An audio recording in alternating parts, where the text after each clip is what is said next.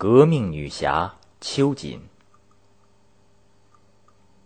清末，革命起义的烽火不断。黄兴策动的长沙起义刚被清朝官吏扑灭，浙江、安徽等省的革命党人又酝酿更大的武装起义。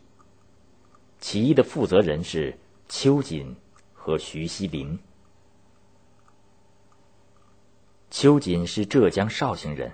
出生在福建厦门，幼年时代就见到欺压中国工人的外国殖民者，幼小的心灵里产生了对压迫者的憎恨情绪，立志要学会文武技艺，长大后为国家干一番事业。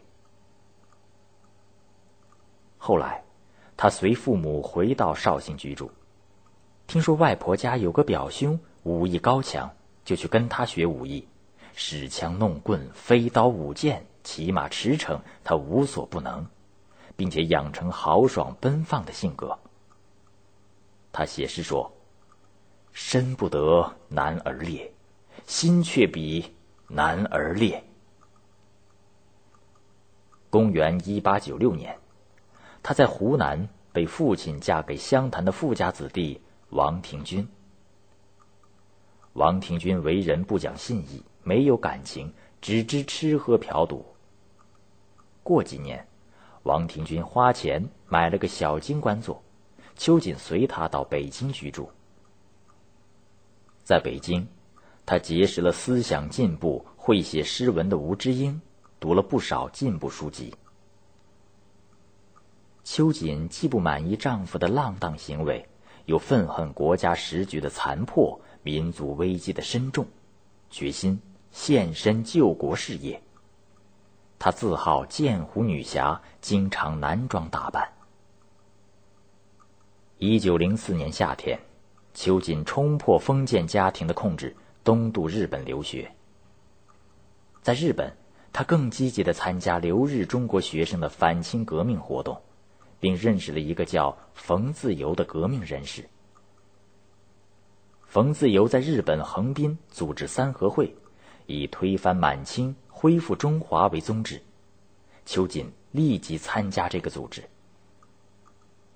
后来，在冯自由的介绍下，秋瑾又参加了光复会、同盟会，扩大结交的范围，与刘道一、蔡元培、徐锡麟、陶成章、黄兴等人成为革命同志。他在日本写的诗慷慨激昂。洋溢着革命的热情，表示为了挽救国家的危亡，不惜牺牲身体和生命，拼将十万头颅血，须把乾坤力挽回。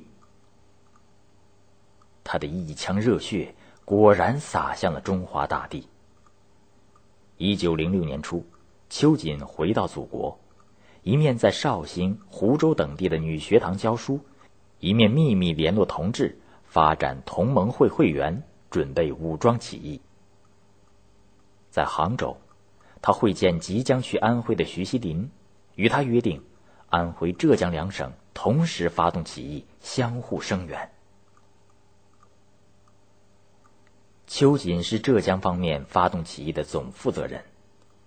恰逢秋瑾的母亲去世，他回到绍兴，到大通学堂主持校务，就以这所学堂。作为起义的据点，派人到诸暨、义乌、金华、兰溪等地联络会党，并且亲自往来于杭州、上海等地，策动军队和学校中的革命力量准备起义。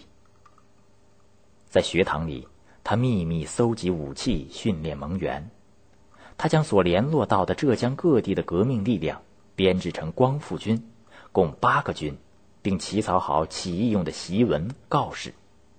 他一面派人到安庆，再与徐新林联络，具体约定在七月六日两地同时起义；一面商定浙江方面先在金华、楚州起义，引诱清军离开杭州，然后绍兴起义。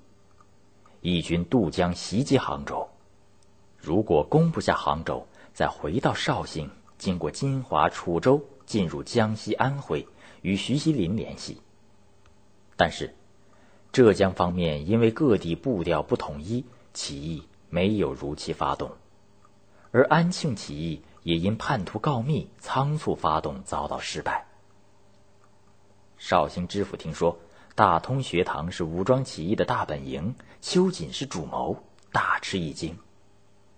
他一面派人到杭州巡抚衙门禀报求救兵，一面准备搜捕革命党人。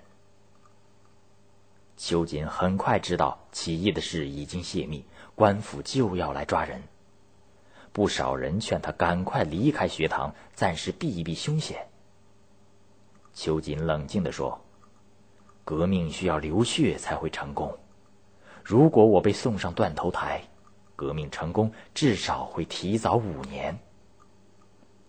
他愿意用他的鲜血浇灌革命的花朵。”秋瑾沉着的指挥同志烧毁有关起义的文件名册，转移了枪支弹药，遣散大部分同志，仅与六名坚决不走的革命师生留守在大通学堂等待清军。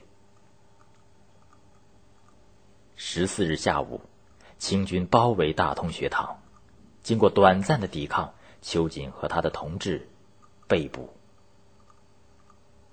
在绍兴府的大堂上。知府贵福指着清军搜到的起义文告，问：“这些叛逆的文告是谁写的？你的同伙人是谁？”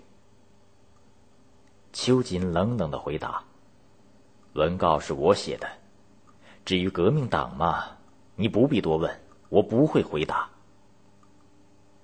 你与徐锡林相识吧？贵妇又问。秋瑾鄙夷的反问。相识，又怎么样？那你还与其他什么人有来往？贵府以为可以引秋瑾说出一些人的名字。秋瑾瞅了贵府一眼，冷笑说：“有啊，就你贵府贵大人，你来过大同学堂，和我照过相，你还送给大同学堂一副楹联：‘竞争世界，雄冠地球’嘞。”贵福一脸尴尬，只得草草退堂。贵福让山阴知县李中岳来审问秋瑾，但他也没能从秋瑾口中得到什么供词。他让秋瑾自己写几个字，好向上司交差。秋瑾看着这阴沉沉的世界，悲愤填膺，想起远方的革命同志，思念无限。他提笔在白纸上。迅速写下七个大字：“秋风秋雨愁杀人。”就将笔置在一边。此后，无论官府如何问话，他不再开口。清朝官府没有任何办法，只好下令将他杀害。七月十五日的清晨，秋瑾被押往绍兴城宣亭口斩首。监刑官问秋瑾有什么遗言，秋瑾昂扬地说：“你们可以杀我的头，粉碎我的身体，但你们杀不尽天下的革命党人。我中国四万万同胞一定要实现自由平等，光复祖国大好河山。”秋瑾遇害后不过五年，清王朝就在武昌起义的炮声中垮台。他的预言成了现实。